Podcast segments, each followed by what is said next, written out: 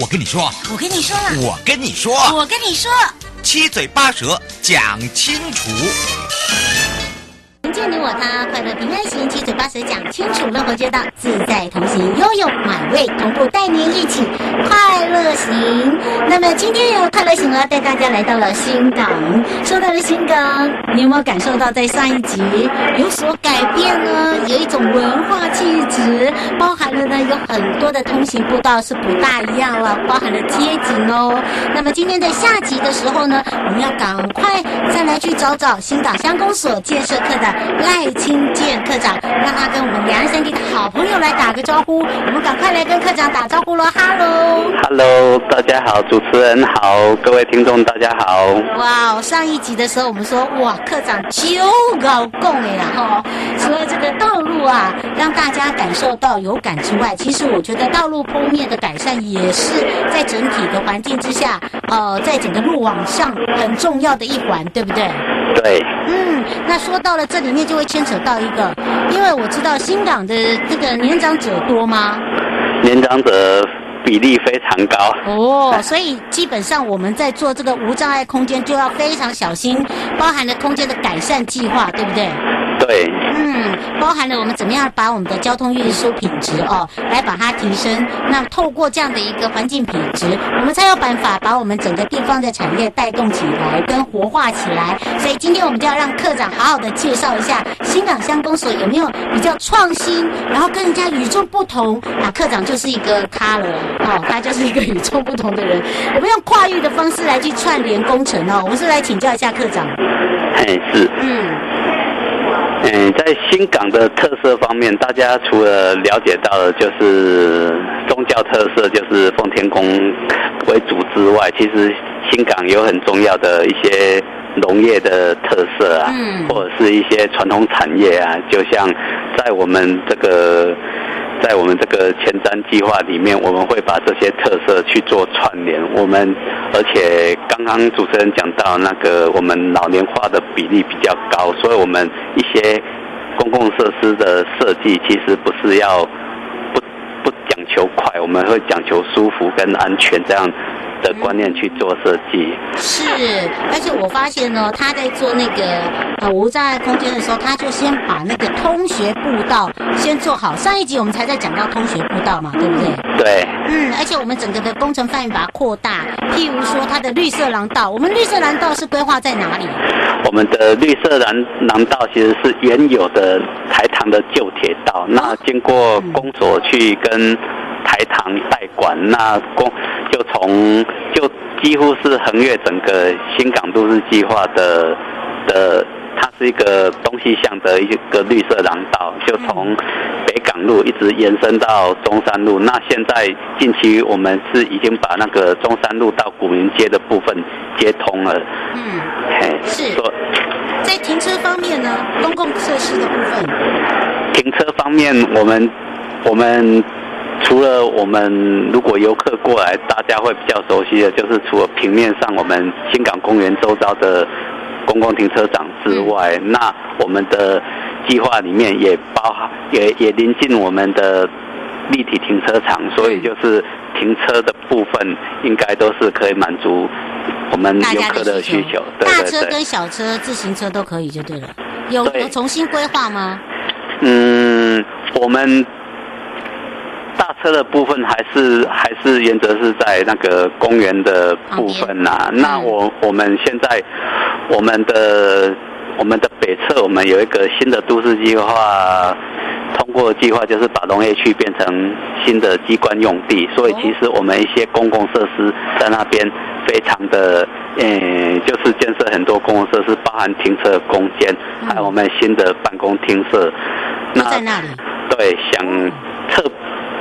这个办公厅舍最大的特色就是，我们其实我们跟日本的飞驒式有缔结姐妹市，那我们进去大厅的空间就有一个飞陀式的一个一个一个专区，那大家没有不用去日本就可以感受到那个飞陀寺的特色。那飞陀寺那边也也提供了，将来会提供给我们一些一些体验的，像日本的日日本他们。的斗鸡桩啊，还有一些鼓，我们就可以在那拍照干嘛的。嗯，那在二楼上去，我们也知道新港的一些公共艺术公诶公共艺术家很多，我们弄公共艺术的一些经费，把会在那里开，就是在设计一个专区，就是公共艺术的专区，所以将来民众到了公所，除了办公之外，还可以享受一些一些对艺文的一些体验。哇，这个提升我们自己的那种气质哎，而且你知道这个呃缔结这个姐妹哦，这个第这个这整个的呃计划哦，大概预计什么时候就会全部完工？诶，我们现在办公厅设的工程进度是到百分，现在大概百分之八十，我们预计到年底会完工。那在二期的工程，我们装一些装修跟家具进驻之后，大概明年四月就可以。启用，嗯，是，而且你知道吗？我觉得啊，这个乡公所做一个中间基地很重要，因为在上一集的时候讲到了，你看哦，我们有一些这个人行道，它会有一些跨域，譬如说文昌国小，对不对？然后上一次这个科长有讲到了，我们还要在这边有一个嘉义医院的长照机构，也在这周边嘛，对不对？对。嗯，你等于是把自己作为一个市中心，然后把呃我所需要的，呃包含了人行道的系统，让大家更明显、更清楚。不管是来办公、来体验、想要了解一些文化，都可以利用这样子的空间。包含了我们刚才讲到停车会不会有问题，他说不会，对不对？对，尤其是我们办公厅舍附近预留了我们规划将来的停车需求，现在都已经规划好了。哇，哎，很快耶，速度。对嗯，是，所以哦，这个年底即将落成，就可以看到最新不一样的新港乡公所了，对不对？对。哎呀，期待期待哦！不过未来在地方建设还有一些什么样的路段跟工程哦，会陆续的改善，尤其是对我们城乡基础建设计划的一个部分，一定要有所帮助嘛，对不对？要这个民众有感嘛。那么是不是呃，来请教一下课长？其实我们有很多的幕后推手，包含了课长自己本身也是幕后推手啊。我们是不是来请教一下课长？其实我们就是以地方政府的角色来看，其实我们是非常非常感谢那个像营建署署长吴吴署长啊，副署长吴副署长，然后道路交通组的张组长，还有南控处的处长，他们都对新港地方的需求非常了解，所以只要我们提出计划，他们都如果这个计划。这个计划都，嗯、呃，对他们都非常的支持，所以我们我们地方上就这几年的改变，其实大家都看得到，非常感谢这些这些长官的支持啊！还要感谢你啦，然后还有我们这些整个啊这个建设课的团队，因为这个这个前提就是要沟通啦，对不对？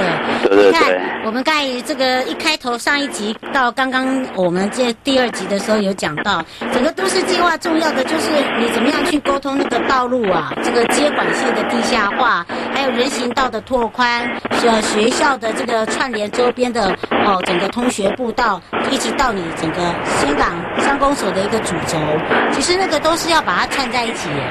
对，因为就是其实，在沟通方面，其实乡长扮演着很重要的角色。他会除了其实以我们来讲，我们可能上班的时间在工作，乡乡长是二十四小时都在为了一些公共对去沟通，然后去去了解他们的需求。那我们我们配合乡长政策去执行，那才会有这么好的效果啊。哦，所以哦，这个令大家期待之外，其实你知道吗？新港哈，我刚刚才在跟科长聊，新港的特色非常的多啦，所以你要这个以观光为主的话，我们很多的道路品质都要去改善，包含了好这个路拓宽啦，呃，交通的顺畅啦，还有一些改变哦。那我我还刚刚还问科长说，哎，其实有一些特产农特产啊，也是利用这个时间，我们也一直在做所谓的帮助跨域的帮助，对不对？对，因为大家比较了解的，除了新港五宝，大家知道。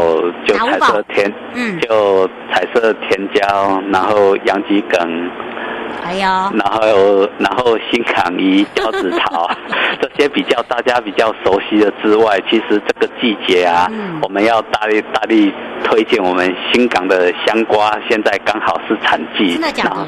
香瓜哎、欸，这个我就真的不知道，我只知道红拔啦，因为我还拜托他们出差的时候红拔啦，红拔啦。对，还有我们我们。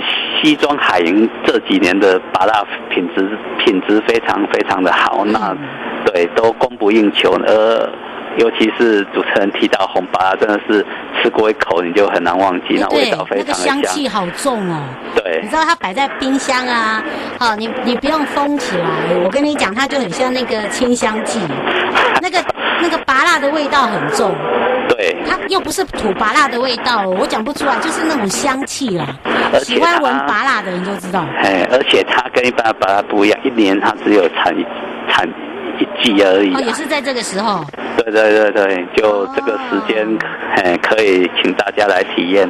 嗯，像这这边的这个呃讯息的话哦，想要来更了解我们的农特产，可以在哪里看得到？我们的公所的网站嘛，嗯，哎，或者是我们我们的农农业观光客都有这个一些线上的讯息或一些书面的讯息可以。给各位听众朋友来索取。嗯，而且自己本身新港乡公所就有 FB 哦，大家可以上去看。但是最近看到前面可能都是以疫情为主了，你可以往下滑，用力给它滑。而且我告诉大家要特别介绍一下，就是你知道吗？大家都知道宠物就像你的家人，他们有全国第一座的宠物认养示范公园，对不对？对。哦，这个我一定要特别讲一下，这太厉害了。对，就在我们新的办公厅舍的对面。哦哟，哎，怎么有这样的一个创新呢？啊？这也好像也是我们这边来做嘛，对不对？对，因为因为我们乡长本身就是动保协会的理事长，理事长，哦、对他非常重视这一块。那刚好有这个机会，我们也有这个场地，我们就去争取设设置在新港新港这个地方。哎，嗯，你只要打那个新港啊、新港动宠物公园，你就看得到了，而且很宽广。我还在想说，奇怪了，这个新港的人口都比较高龄化，宠物。这哦，所以刚刚听到这个呃，课长讲哦，可以理解，可以理解，而且你知道嘛，他那个宠物公园啊，它刚好集中在呃都会地区，所以很方便，对不对？对，很很方便，而且我们提供嗯、呃，就是我们提供那个一些便袋，或者是那个让动物一些洗的一些设施，哦、然后一些游乐设施都在里面都有，嘿。哎呀，好厉害哦！所以哈、哦，刚刚的这个私底下请科长讲，优质的水果哈、哦，在新港啊。然后呢，特色就是那个新港公园 哦，它是一个示范公园，宠物哦。对，宠、哦、物专属的公园。对，它是专职的公园哦。好，跟的不一样，而且他刚才讲有香瓜，好、哦，这个香瓜是呃这个时节才有，对不对？哎，对，这个时节才是刚好是产量最高的时候，嘿。哇，所以大家可以直接上他们的官网哦，来看去看一下。那么是不是最后有没有特别提醒大家的地方，以及呢，呃，针对我们的议题有要补充说明的地方？嗯，除了除了介绍，就主要就是透过这个节目来介绍我们一些前瞻计划大的的的成果之外，也是希望各位。听众朋友，如果在疫情比较比较舒缓之后，可以大家多来新港走走，体验一下新港这样。嗯，而且呢，可以去找赖科长，他会知道很多的那个小吃。对对，然后呢，要指明哦，哈，要指明这个赖俊健科长。我今天今天科长不要躲起来哎。来就不会让大家失望。对，真的，迎接你我他，快乐平安行，七嘴八舌讲清楚，乐活街道自在同行，陪伴大家也是青港乡公所的建设课赖清健课长，我们非常谢谢我们的课长，我们就下次空中见喽。谢谢，拜拜。回来的时候进入悠悠生活法律停看听，律师你不懂啦。法律事务所律师就是爱抬杠，让你一点就通。带陪伴大家也是萧一红律师哦，马上回来。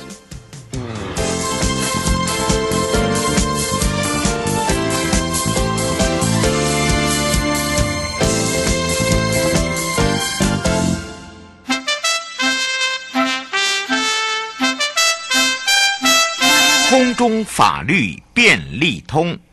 再度回到了空中法律便利通，我是你的好朋友瑶瑶。好的，当然呢，我们刚才讲了，你不懂啦，法律事务所一点就通。我们这一次要来聊到的就是女性劳工在夜间工作，到底需不需要工会同意哦？那如果说呃在夜间工作呢，他自己本身呢又没有在加加入这个所谓的职业工会的话，呃，工会又有两种哦，一个是呃工人的工，然后一个是工作的工哦，是不大一样的。所以今天呢，我们要来赶快回到我们的现场，我们也让两岸三地的好朋友更多的了解，我们要开放零二三七二九二零，赶快来让肖一红律师来跟大家打个招呼，哈喽。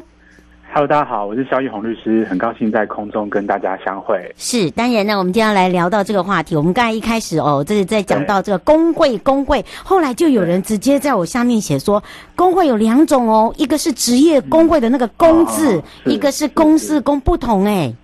是是是是，嗯，我们是不是来请教一下律师，以及呢，今天会来聊到这个，也是跟我们的大法官做出一号关于性别平等的呃这个八零七号解释，对不对？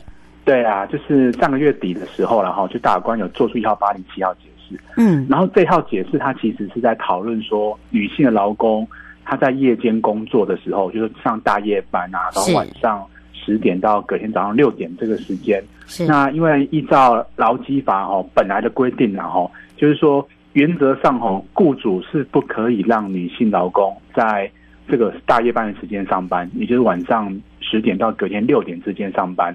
哦，但是除非有要经过这个工会的同意啊，哦，就是工人的工工会的同意哦。那工会有有三种哦，那我们之后有机会再跟各位分享哦。嗯那那如果说没有工会的话，也要经过劳资会议同意，然后那就是说不能说，哎，那个女性劳工她自己同意就可以，是，哦，就是必须要经过工会或劳资会同意之后，那雇主也才可以让这个女性劳工她在大夜班的时候工作。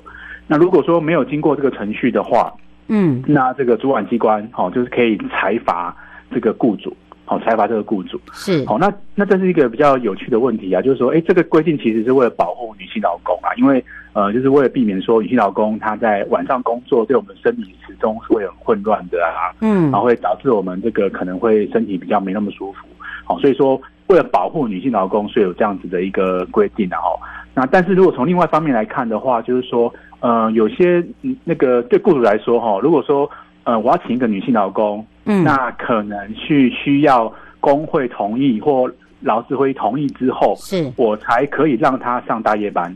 嗯，那那我们可以设想哦，雇主大概会做什么事情？他大概就会觉得说，那我就尽量不要请女生好了。他可能会有这样子的一个、嗯，有些人会有这个疑虑，对对对。那这样的话，反而就是说，哎，本来是说，哎，希望说这个规定可以保护到女性朋友的女性劳工的，但是如果有。另外这样子的限制的话，对雇主来说，他可能就会呃有别的想法，可能就反而说可能会造成女性求职上会稍微变得比较困难一点，跟男生相比啊，嗯，哦，所以有这样子的一个问题存在，然后所以说那个大法官在上个月底的时候，八月二十号的时候，他有做出这样一号解释，后来宣告说这样的规定是违宪，然后失效的。嗯，是。来，周先生想请教一个问题哦。他说这个应该有所谓的行业别吧？有一些工作本来就是会针对女性的。对，对嗯，对。其实那个在这个劳基法里面，它其实有规定，它八十四条之一有规定哦，有三类型的工作哈。嗯。那其实是可以呢，由中央主管机关去核定公告。嗯。然后就不需要经过工会或劳这个劳资这个劳资会议的话，就可以同意就可以了。好，只要说雇主跟劳工约定好，但是这些。行业别是必须要在中央主管机关劳动部公告的范围，哦，比如说什么呢？比如说像受雇律师，嗯，哦，受雇律师他可能有时候晚上可能需要有呃有临时要有任务，或受雇会计师，或像我们这个保安警卫啊，嗯，还有这个这个非空勤人组员啊，是，那其实这这些工作性质，因为本身来说它就有晚上工作的可能性蛮高的，嗯，所以说只要经过主主管机关有公告的话。核定公告的话，那其实可以让雇主跟劳工约定，嗯、啊，约定之后当然要备查了哦，备查这样子，那就可以在夜间，这、嗯、是比较呃另外的规定。是，呃，刘小姐说，呃，像护士啊这些啊，也都是属于夜间工作工作，难道这都一定要经由工会吗？他们不是都是经由医院诊所？哦，对，这个这个呃护理师的部分我，我我我不确不是很确定他有没有在这个公告的范围，然后这这我不是很确定。哦，但是其实这个公这个公告范围其实是有还蛮那清单其实越来越大，对不对？它就是其实越来越长，就是说它其实会根据呃根据就是说这个行业的一个特性呢，然后我就定时会公告出一些行业其实不需要经过工会。哦，那不过其实因为这个它这个刚刚我提到那个规定啊，就是说。呃，原则上不行，要经过工会跟劳资会同意的这样的规定已经被大法官宣告违宪了。嗯，所以说，呃，在未来的情况，在短时间内的情况之下呢，就没有这样子的限制。也就是说，呃，只要这个呃女性劳工她愿意，嗯、那其实就就就可以这样，就并没有这样子的限制。嗯，是胡小姐说，呃，这样的规定是对女性好吗？如果在薪资上面的话，是不是也应该要有所谓的调整？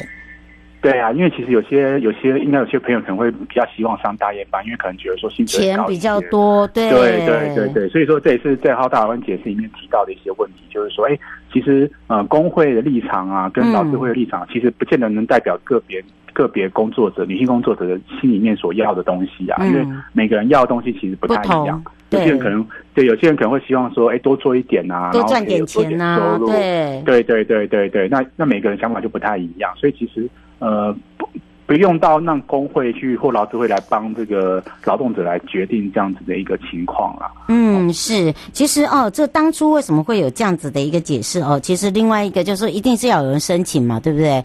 那么当然还有一个就是说，呃，大大法官就说的算吗？也不是这样子哦，因为大法官还是要做所谓的解释才能做决定嘛，对不对？对对对对。那其实这道解释就是哈、哦，就是有三个申请人。嗯。好，第一个申请就是家乐福。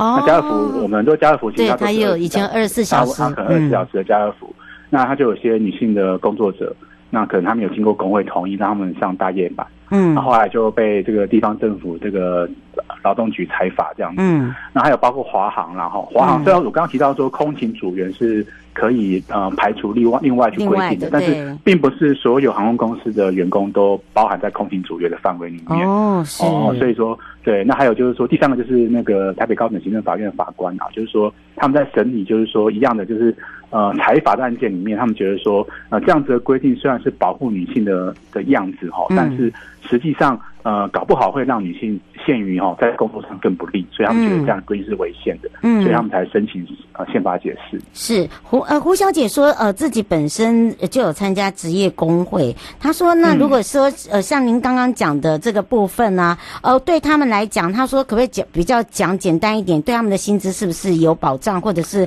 反而更差？其实这是一个比较，这是一个有有在检讨的问题啊。说第一个就是说，以后呢，如果说晚上工作的话，其实就是雇主就不用经过工会或劳资会议同意的哦。嗯。但是哈，但是其实劳基法还有另外一个规定，他说哦。这个女性劳工哈，如果是因为健康的因素啊，或是有其他正当的理由，他要调整，他不能不能上大夜班的话，嗯，哦，那雇主是不可以强迫他上大夜班的，就等于是要帮他调班，这还在，还在就这个规定还在还在，就是说女性劳工只要她有自己正当理由，她不能上大夜班，其实雇主还是不能强迫她，嗯，啊，只不过说女性劳工如果想上大夜班的话。哦，他他愿意的话，那雇主不用经过工会同意就可以了。嗯，所以等于说，女性劳工她上大夜班的这个弹性会变更大一些。嗯，哦。是，但是但是还有一个地方，可能就是大家可能这次大家比较疑虑的地方，就是说，哎，其实本来的规定有提到说，哎，雇主应该要提供给女性劳工一些必要的安全卫生措设施啊，嗯，或者说如果没有搭没有搭交通工具可以搭的话，因为晚上可能没有捷运的话，嗯，可能要提供这个交通工具啊，嗯，或者说提供这个留宿的宿舍，让他们可以更安全的工作。哦啊，但是因为这次的规定是把这个条文宣告违宪的啦，哎，对呀，这部分这部分就是说，哎，将来。如果雇主可能就没有了耶，对，没有处罚依据了。嗯、啊，所以说其实这个劳动部他们现在也在在在积极的修法当中，也就是说把这个整个哈对女性工作环境的一个更友善的情况，哦，希望可以透过法律的一个制定修成呢，可以让它更完善这样子。嗯，是吴先生说这样子，呃，以这一次的这样修法，最大的利益者是谁？哎、欸，其实我其实我我个人觉得最大的 利益应该其实女性劳工跟雇主应该都有啦，因为有有利也有弊耶，对啊，因为这个有有利有弊啦，真的有利有弊，因为对，因为其实坦白讲就是说，呃，一个地方安安全的工作，其实应该男生女生都需要的，对哦，啊，就晚上工作其实对男生女生都有伤害啦，应该健康伤害，对啊，对，那其实应该是全方面的去检讨说我们这个晚上工作这件事情，是不是要给他足够的福利呀、啊？还是说给他足够的一些安全的措施啊？嗯，因为男生女生其实外出工作都会有危险，不会是只有女生。呃，当然女生可能因为会特别特别危险，但是特别危险，但是这个安全的要求啊，或者说宿舍的要求，其实应该是大家应该都，雇主应该要给男女同样平等的一个保障啊，周延周延平等的保障。是，所以说我们会期待说这个之后法律的制定呢，可以更去周延的考虑到呃关于这种像是呃大夜班的工作者，他们可能会。呃，需要更好的福利、更好的安全措施，可以让他们有更无忧的工作环境，那也避免影响到他们的身体健康啦。嗯、这个应该是我们共同的希望。呃，我们只能接最后一个答案哦。这个是洪先问说，他从他从警职转到监狱管理员，他说像他们的工作特殊的话，嗯、那如果以修法的话，对他们也没有保障哎。